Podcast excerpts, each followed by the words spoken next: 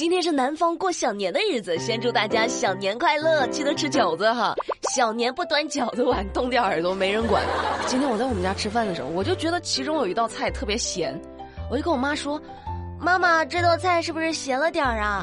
我妈说：“没事儿，你把筷子放下啊，等一会儿。”为什么呀？俗话说得好呀，时间可以冲淡一切。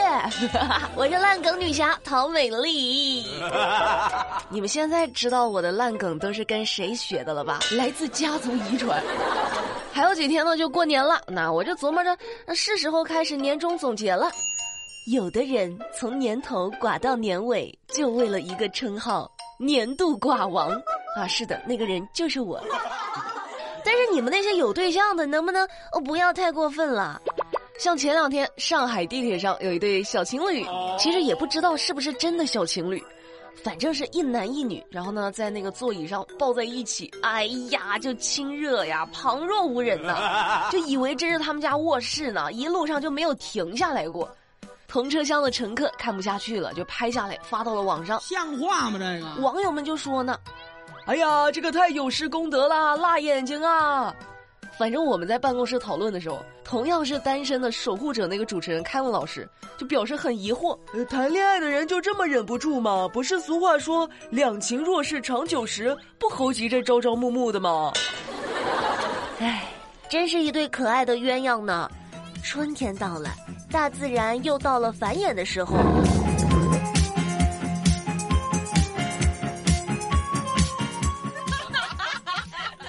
是不是快过年了？大家都开始到处祈福了。最近在江西就有人跑到那个财政局的门口烧香祈福去了，是又点蜡烛又烧香啊，仪式感还挺足。嗯，财政局的工作人员就说呢：“哎呀，这些人呐，喜欢大半夜的来，可能是觉得财政局嘛，来拜一拜，来年可能就财富翻倍了。我们已经劝过他们啦。”神经病啊！哎，这个逻辑就很奇怪哎。想要发财就去拜财政局，你为啥不直接去银行门口拜呢？是吧？财源滚滚来啊！我的钱就交给你了。你看，打住，哪儿都不能去，脚踏实地比什么都强，好吗？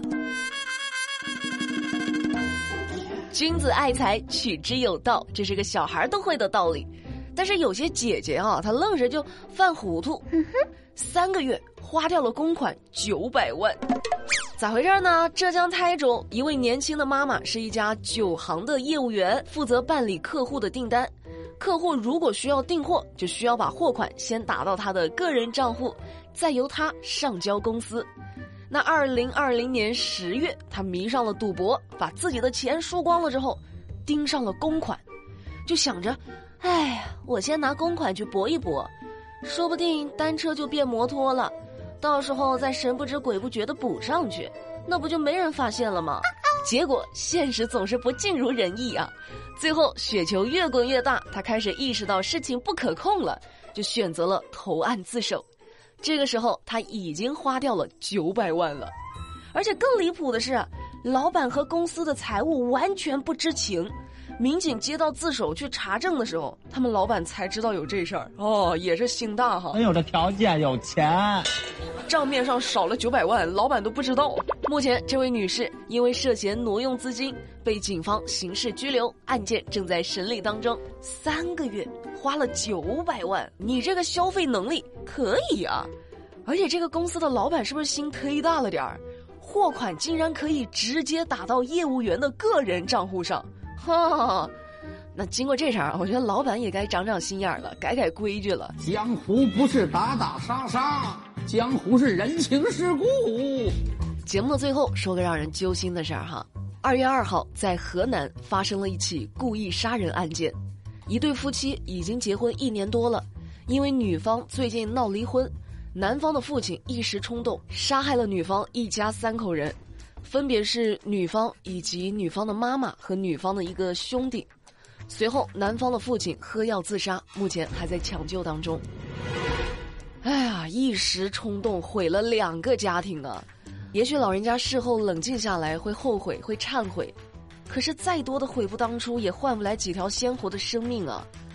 也有网友说说老人也是没有办法，生了个儿子，长大了之后呢，发现儿子娶媳妇儿是个问题，砸锅卖铁，好不容易凑了一笔彩礼，娶了一个老婆，结果还要离婚，就崩溃了。但是美丽觉得吧，这种种种的理由都是揣测啊，别人家的家事，我们不应该去做过多的揣测。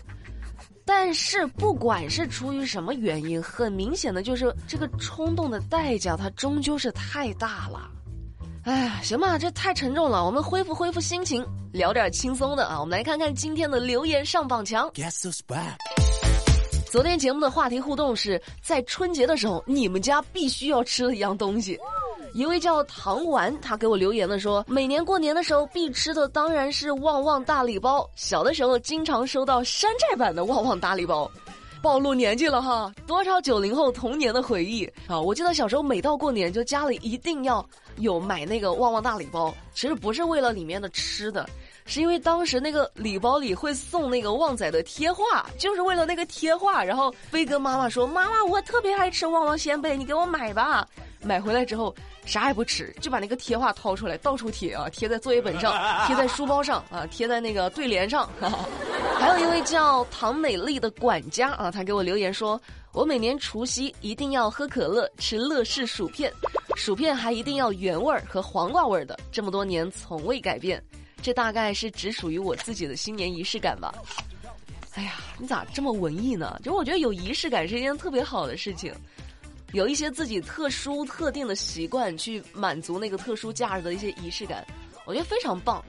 好啦，最后一条留言来自外婆喜欢听书，她说：“美丽，你的声音好像我的英语老师啊，每次听你的节目都有种恐惧感。”哎，你们英语老师说英文的时候是什么样？是这样吗？Sorry 就。我不是你的英文老师，你听我节目的时候开心就好，不要有恐惧感哈。